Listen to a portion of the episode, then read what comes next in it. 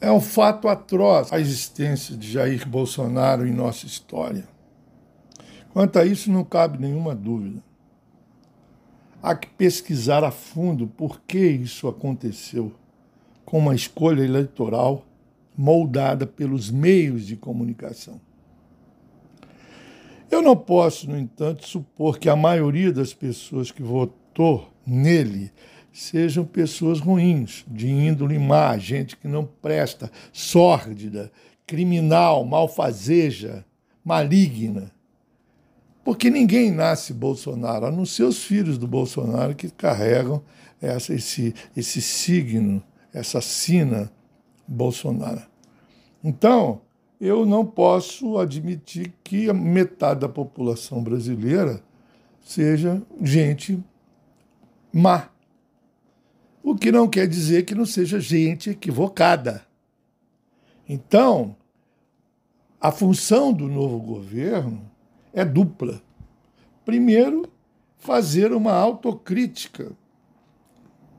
Porque o, o bolsonarismo não é um corpo inteiramente estranho à cultura brasileira das últimas décadas. Seria ingenuidade supor que o bolsonarismo caiu do céu, que o Bolsonaro não tem nada a ver com as instituições, com a política, com a TV, com os jornais, com a família. O Bolsonaro está entranhado na nossa história. O Bolsonaro é uma expressão da sociedade civil. É preciso fazer uma autocrítica e denunciar o que há de bolsonarismo até na pactuária petucana. O que há de Bolsonaro no pacto petucano. Não podemos deixar isso debaixo do tapete.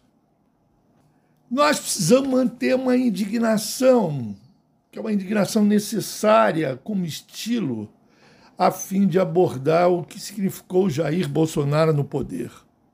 Mas, reparem bem, ouçam bem, invectivar ainda não é fazer análise das causas desse infortúnio histórico. Invectivar é acusar, é lamentar, é chorar, mas não é explicar. Não adianta nem chorar, nem rir como dizia o Spinoza, que aliás o Marx adorava isso.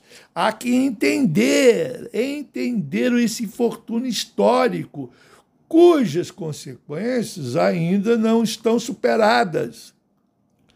Claro que, do ponto de vista imediato, nós temos que fazer a reflexão se esse homem, se a fama de Jair Bolsonaro perdura há quanto tempo, ou ele vai sumir de vez do esquecimento.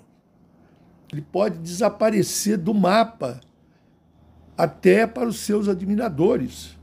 Pode ser um fenômeno, uma vacuidade né, que vai desaparecer, vai, não vai deixar rastro nenhum. Eu ia escrever seguidores, mas é, na verdade, o, o, o, Bolsonaro tem uma personalidade de conteúdo volátil.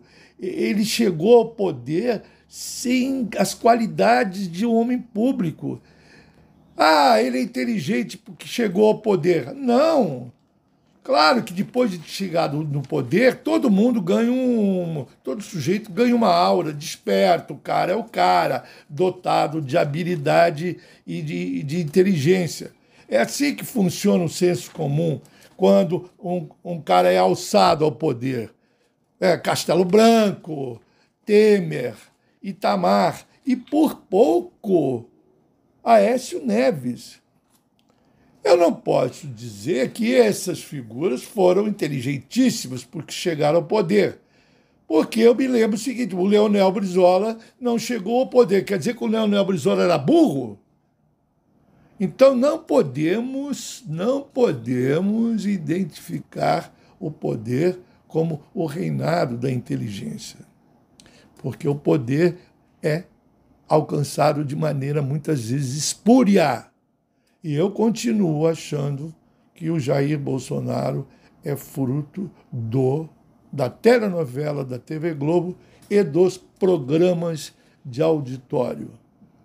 Caso contrário, a gente vai explicar o Bolsonaro por uma artimanha do Espírito Santo. Estou fora.